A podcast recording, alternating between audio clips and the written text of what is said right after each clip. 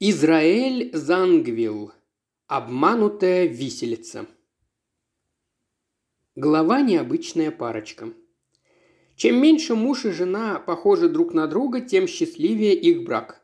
Наверное, согласно тому же закону природы, вполне уживаются люди, снимающие пополам квартиру, ведь они имеют между собой столь мало общего. Литератор телит кров с распорядителем аукциона, а студент-медик с биржевым клерком – так каждому удается избежать разговоров о делах в часы досуга, а заодно расширить свой кругозор благодаря компаньону. Едва ли можно было вообразить себе более странную пару, нежели Том Питерс и Эверард Дж. Роксдал. Даже имена обличали их несхожесть. У них не было ничего общего, кроме спальни и гостиной. Для квартирной хозяйки, почтенной миссис Сикон, род занятий Тома Питерса оставался загадкой, однако все знали, что Роксдал – управляющий городским и пригородным банком. Оставалось только недоумевать, чего ради банковский служащий соседствует со столь подозрительным типом, который курит глиняную трубку и пьет виски с содовой по вечерам, если проводит их дома. Роксдал был настолько же элегантен и осанист – насколько его компаньон несуразен и сутул, никогда не курил и ограничивался стаканом красного вина в обед.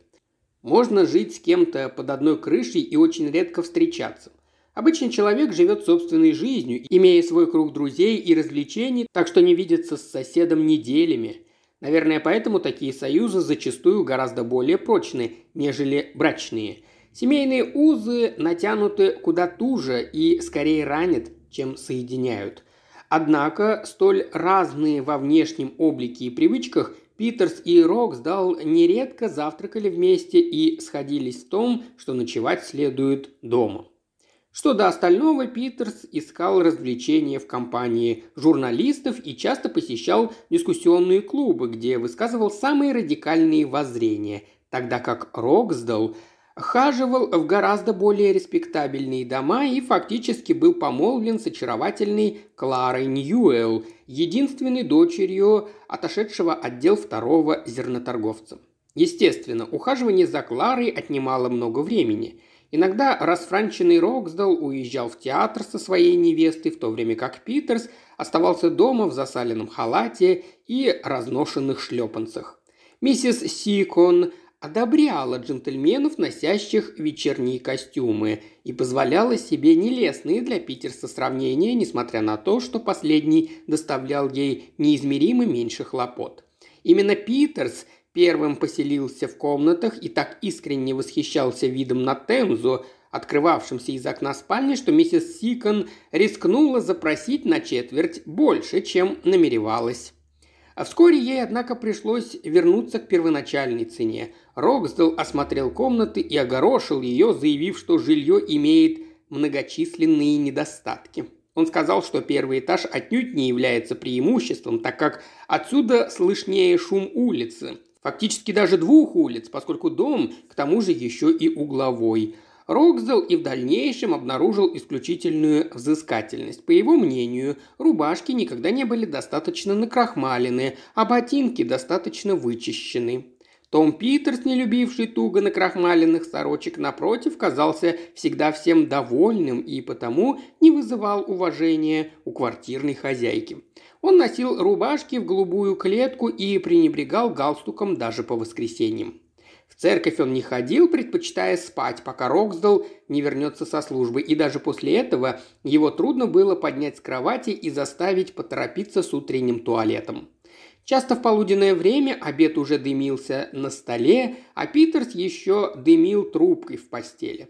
Рокстал просовывал голову в дверь между спальней и столовой и уговаривал друга стряхнуть полуденную дремоту, угрожая сесть за стол без него, пока обед не простыл. Том, в свою очередь, вставал первым в будни, причем так безбожно рано, что Полли не успевала выставить почищенные ботинки к двери и шел на кухню за водой для бритья. Ленивый и вялый Том брился с методичностью человека, для которого бритье стало инстинктом. Если бы не размеренный образ жизни, которую вел Питерс, миссис Сикон приняла бы его за актера. Так чисто он бывал выбрит – Роксдал не брился никогда, внушая своим видом доверие к финансовому состоянию банка, которым управлял столь успешно. И эти двое жили бок о бок ко взаимному удовольствию и выгоде. Разница характеров только укрепляла их дружбу. Однажды в воскресный октябрьский полдень, через 10 дней после того, как Роксдал обустроился на новой квартире, Клара Ньюэлл решила его навестить. Она пользовалась большой свободой и потому не стала отказываться, когда ее пригласили на чашечку чаю. Зерноторговец, сам весьма скверно образованный, очень высоко ценил культуру, поэтому Клара, которая обладала артистическим вкусом, не имея при этом определенных талантов, брала уроки рисования, и ее можно было увидеть в живописной робе за копированием картин в Британском музее.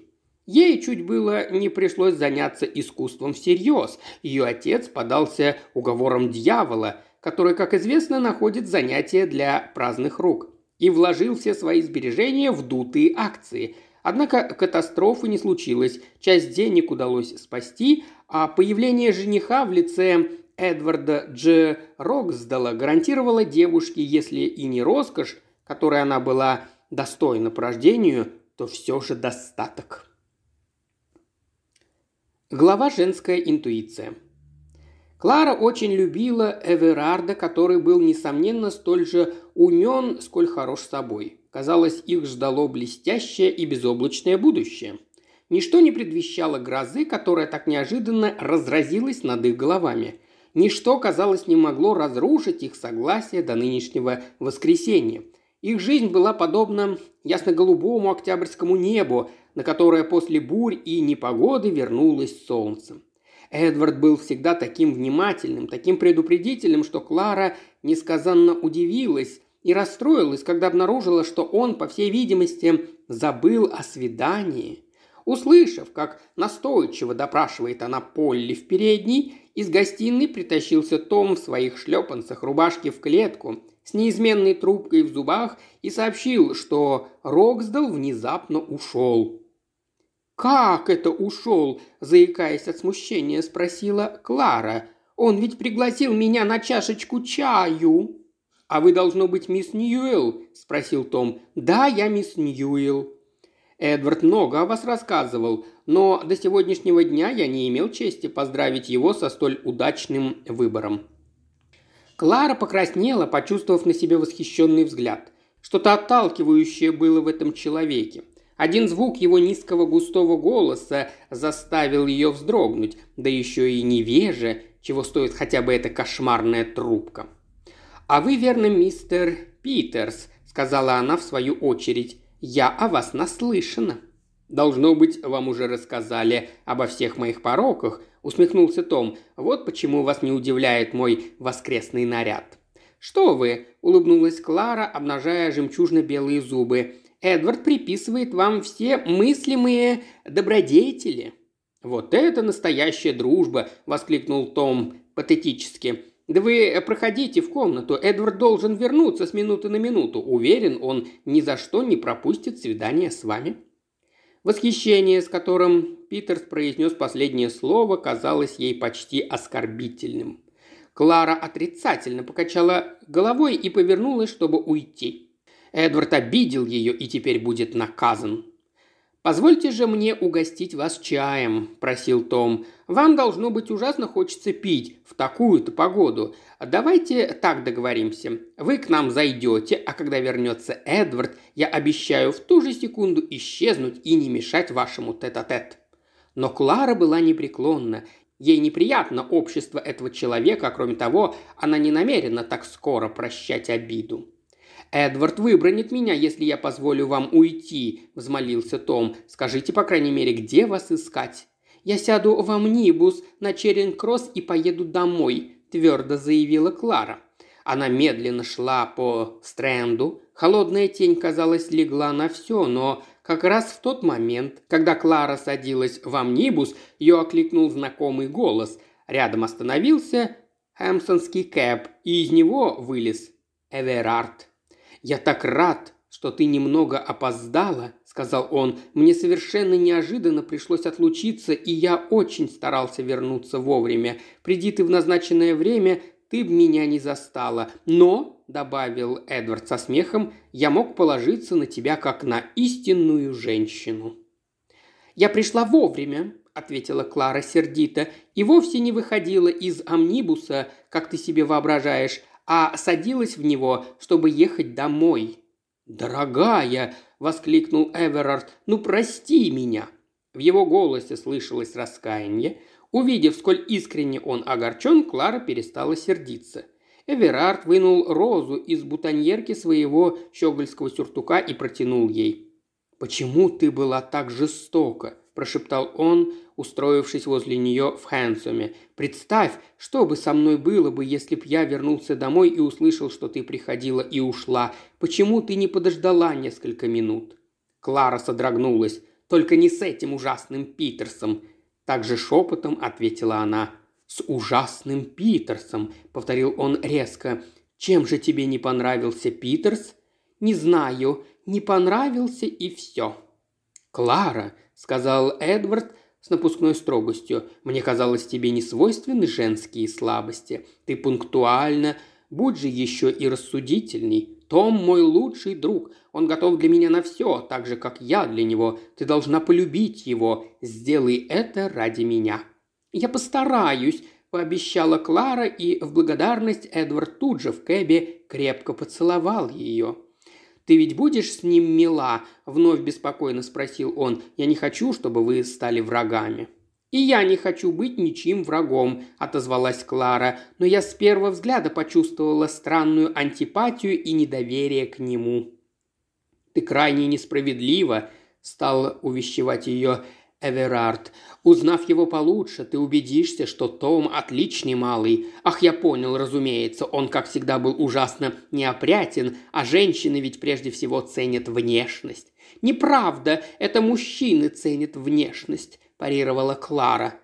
Цените, цените. Отчего же ты тогда полюбила меня? шутливо спросил Эверард. Клара стала объяснять, что полюбила в нем не только красавца, но Эверард молча улыбался. Однако улыбка сползла с его лица, когда, войдя в комнаты, он не обнаружил там Тома. «Не сомневаюсь, ты отправила его искать меня», – проворчал Эверард. «Может быть, он догадался, что я вернусь и ушел, чтобы не мешать нам», – ответила Клара. «Он обещал, что так и сделает. И после этого он тебе не понравился?» Клара примирительно улыбнулась, но в душе она только обрадовалась уходу Тома. Глава Полли получает предложение. Предубеждение Клары вряд ли бы рассеялось, если бы она увидела, как Том Питерс флиртует в передней с Полли. Надо, однако, сознаться, что Эверард тоже заигрывал с Полли. Увы, когда дело касается женщин, мужчины становятся более похожими друг на друга. Неказистые и обаятельные, управляющие банками и журналисты, холостяки и семейные – Боюсь, все же ошибкой было бы утверждать, что друзья не имели совсем ничего общего. Увы, Эверард целовал Полли куда чаще, чем Клару, потому, конечно, что он и уважал горничную меньше. Однако это обстоятельство вряд ли бы утешило его бедную доверчивую невесту. Полли была хороша собой, особенно каждое второе воскресенье, и когда в десять вечера она возвращалась домой после выходного дня, передней ее обычно встречал один из постояльцев. Полли нравилось принимать ухаживание настоящих джентльменов, и она с достоинством носила свой белый чепчик. В тот памятный день, как раз перед тем, как Клара постучала в дверь, Полли, оставшись дома согласно неписанному распорядку, кокетничала с Питерсом. «Скажи, ведь я тебе немного нравлюсь?» – бесстыдно шептал Том. «Вы же знаете, что нравитесь», – отвечала Полли. А больше ты никого не любишь в этом доме. Что вы, сэр, я больше никому не позволяю себя целовать как можно», – искренне отвечала Полли. «Так поцелуй же меня еще раз!» Полли выполнила его просьбу и побежала открывать Кларе. И в тот же вечер, когда Клара ушла, а Том все еще не возвращался, Полли, не будучи излишне щепетильной или хотя бы ревнивой, переметнулась к очаровательному Роксдалу, На первый взгляд может показаться, что Эверарду подобные проказы были не столь извинительны, однако серьезность, которую он проявил в этом разговоре, может изменить наше мнение о молодом человеке. «Правда, что ты не любишь никого, кроме меня?» – спросил он. «Конечно, сэр», – искренне ответила Полли. «Как можно?» «А солдата, с которым я тебя видел в прошлое воскресенье?» «Что вы, сэр, это он меня любит», – стала оправдываться Полли. «Ты его бросишь?» – внезапно спросил Эверард. Хорошенькая личико Полли исказилась от ужаса. «Если я это сделаю, он меня убьет. Он такой ревнивый, такой грубиян, вы себе не представляете». «А представь, что я увезу тебя», – прошептал Эверард со страстью. «Увезу туда, где он тебя не найдет, в Южную Америку, в Африку, за тысячу миль отсюда». «Сэр, вы меня пугаете», – прошептала Полли. Глаза его так и сверкали в скудно освещенной передней. «Так ты пойдешь за мной?» – настаивал Эверард. Полли не ответила. Она высвободилась из его объятий и убежала на кухню, дрожа от смутного страха. Глава катастрофы. Однажды рано утром, еще перед тем, как потребовать воды для бритья, Том яростно позвонил в колокольчик и спросил у заспанной Полли, что случилось с мистером Роксдалом. «Откуда мне знать?» – зевнула та. «Разве его нет дома?» «Выходит, что нет», – ответил Том с волнением в голосе. Он всегда возвращался домой на ночь, за все время, что мы живем вместе, он ни разу не приходил после двенадцати. Ничего не пойму. Все расспросы оказались тщетными. Миссис Сикон напомнила, что в городе со вчерашнего вечера густой туман. «Что еще за туман?» – спросил Том. «Боже, неужто вы не заметили, сэр?» «Нет, я вернулся довольно рано, покурил, почитал, около одиннадцати лег спать, а в окно не выглядывал. Туман спустился часов в десять и становился все гуще и гуще. Я не видела даже огней на реке из окна спальни. Бедный джентльмен, он, наверное, свалился в воду и утонул», – запричитала старушка. «Какие глупости!» – сказал Том, хотя лицо его выражало беспокойство. В худшем случае он не смог найти дорогу домой, а Кэба рядом не оказалось, поэтому он заночевал в каком-нибудь отеле. Уверен, что все обойдется. И он принялся насвистывать песенку, дабы уверить всех в своем хорошем расположении духа. В восемь часов Роксдалу пришло письмо с пометкой «Срочное», но он не вернулся и к завтраку. Тогда Том сам поехал в городской и пригородный банк, подождал полчаса там и узнал, что управляющий не появился. Том оставил письмо кассиру и ушел. В тот день весь Лондон узнал о таинственном исчезновении управляющего городским и пригородным банком, а вместе с ним многих тысяч фунтов золотом и ассигнациями. Сотрудники Скотланд-Ярда вскрыли письмо с пометкой «Срочное» и установили, что в его отправлении произошла задержка. Адрес был написан неясно и исправлен почтовым чиновником. Письмо, написанное женским почерком, гласило по зрелом размышлении я поняла, что не смогу уехать с тобой. Не ищи встреч, забудь меня, а я тебя никогда не забуду. Подписи не было. Клара Ньюэлл решительно отрицала свое авторство. Полли свидетельствовала, что джентльмен предлагал ей бежать с ним и упоминал Африку и Южную Америку, поэтому участились досмотры отъезжающих в этом направлении. Несколько месяцев прошло в бесплодных поисках. Том Питерс ходил как в воду опущенный. Полиция арестовала имущество исчезнувшего, но постепенно суматоха улеглась. Глава доверия и неверность. «Дорогая мисс Ньюэлл, как я рад вас видеть!» – воскликнул Том Питерс. Клара встретила его холодно. Она выглядела изнуренной и бледной. Исчезновение возлюбленного, его позор лишили девушку сил на много недель. В душе ее боролись противоположные чувства. Она единственная по-прежнему верила в невиновность Эверарда, чувствуя, что за всем произошедшим кроется какая-то дьявольская тайна. Письмо от неизвестной дамы потрясло ее до глубины души. Да еще показания Полли. Услыхав голос Томаса Питерса, она вспомнила прежнее к нему недоверие. Ее осенило. Этот человек, веселый сосед Роксдала, наверняка знает гораздо больше, чем сказал полиции. Она вспомнила, как говорил о нем Эверард с такой симпатией, доверием. Может ли быть, чтобы он совсем ничего не знал о местонахождении друга? Преодолевая отвращение, она протянула ему руку. Не следует терять его из виду. Возможно, он владеет ключом к разгадке. Она заметила, что в этот раз он курил пенковую трубку и был одет с намеком на аккуратность. Том подошел к Кларе, не вынимая трубки изо рта. «Вы не получили вестей от Эверарда?» Она покраснела. «И вы после всего считаете меня соучастницей преступления?» «Нет, что вы», – сказал он примирительно. «Простите, я думал, может, он вам писал, без обратного адреса, конечно. Мужчины часто рискуют многим, чтобы написать любимой женщине, но он, должно быть, слишком хорошо вас знает, ведь вы бы сразу сообщили о письме в полицию». «Конечно!» – воскликнула она с жаром. «Даже если он невиновен, он не должен скрываться от правосудия». «Вы все еще допускаете, что он невиновен?» «А вы разве нет?» Она смело посмотрела Тому прямо в глаза. Том часто-часто заморгал.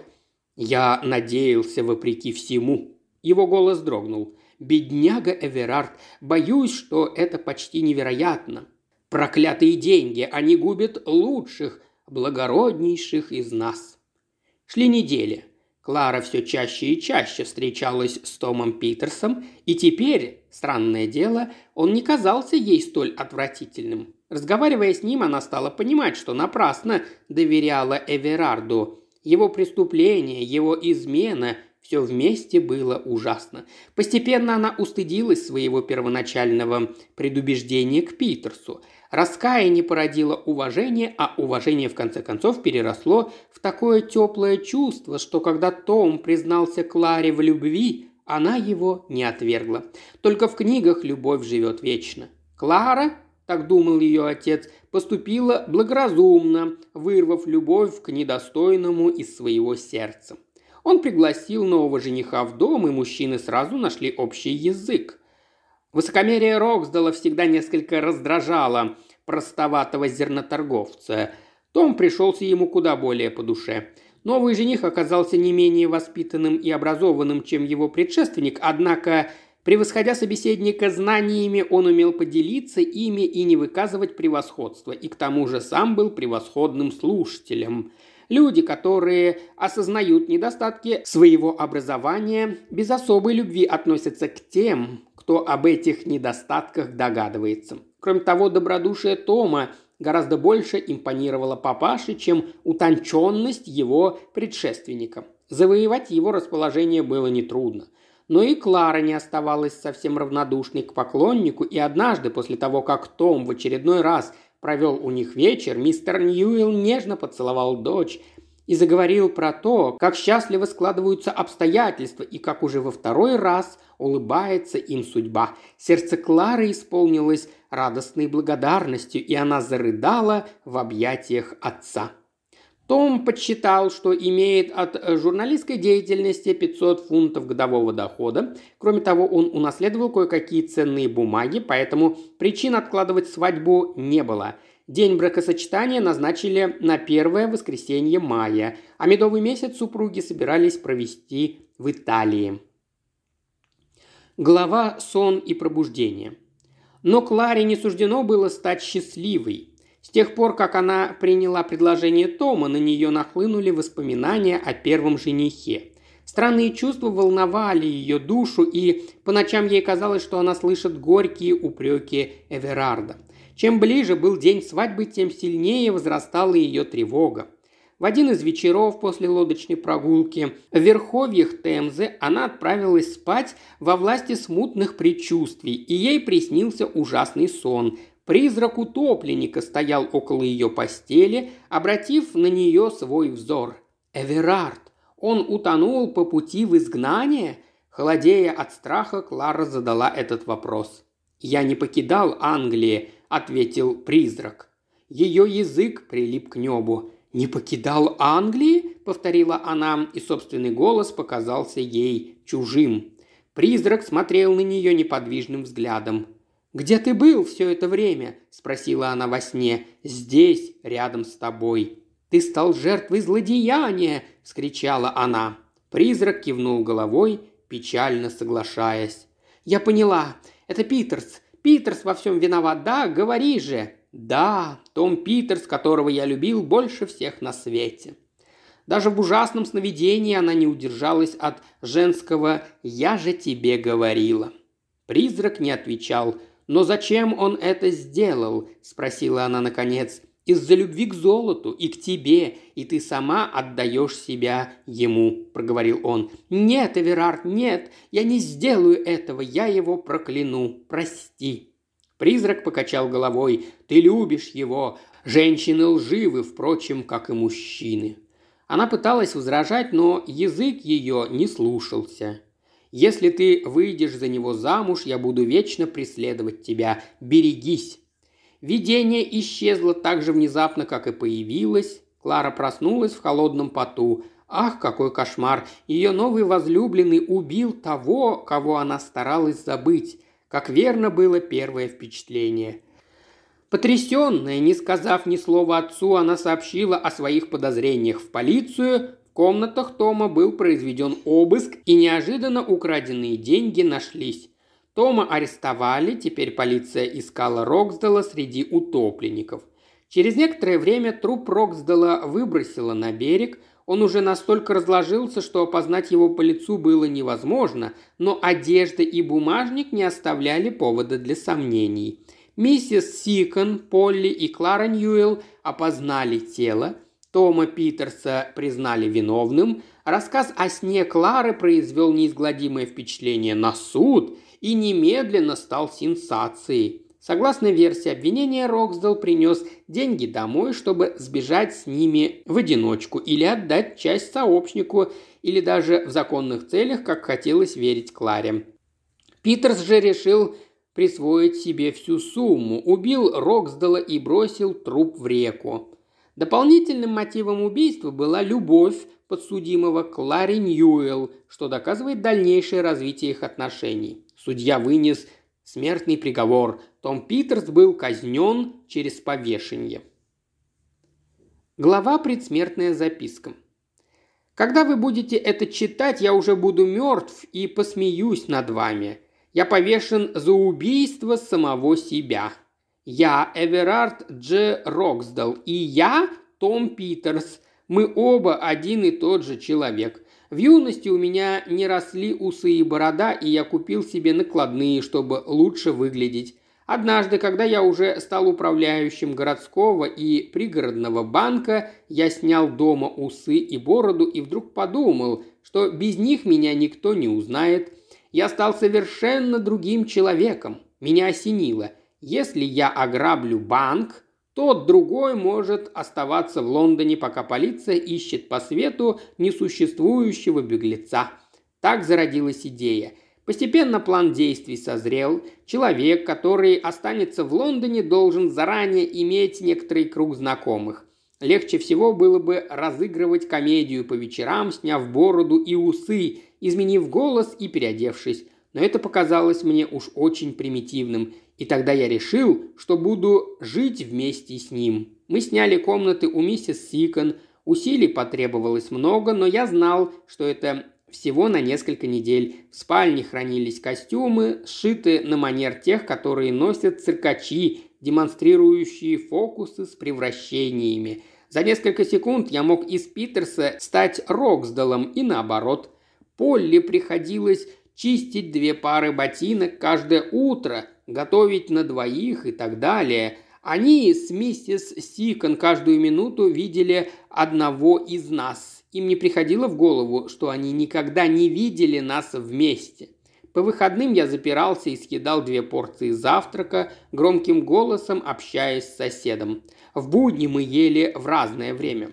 По воскресеньям один из нас спал, в то время как другой был в церкви. На свете нет квартирной хозяйки, которой придет в голову, что один квартирант выдает себя за двоих и платит вдвойне за все, включая стирку. Я тщательно готовил побег Роксдала. Просил Полли уехать со мной и написал письмо от таинственной незнакомки, которое пришло на следующее утро после моего исчезновения. Как Том Питерс, я смешался с журналистской братьей. У меня была еще одна квартира, где я хранил золото и банкноты до тех пор, пока преждевременно не решил, что все улеглось. К несчастью, возвращаясь ночью из другой комнаты со связкой вещей Роксдала, которые намеревался утопить в реке, я обнаружил, что вещи у меня украли в тумане. Тот, кому они достались, видимо, покончил с собой. Наверное, меня погубило желание добиться любви Клары и в обличье Питерса. Эверард сказал, что я отличный малый. Если б я успел жениться, мне было бы нечего бояться. Даже если б обман открылся, жена не имеет права свидетельствовать против мужа, а часто и не хочет. Я не допустил ни одного промаха, но какой мужчина может угадать, что приснится девушке после лодочной прогулки и ужина в звезде и подвязке? Я мог сказать судьбе, что он осел, но тогда меня посадили бы в тюрьму за ограбление банка. А это гораздо хуже смерти.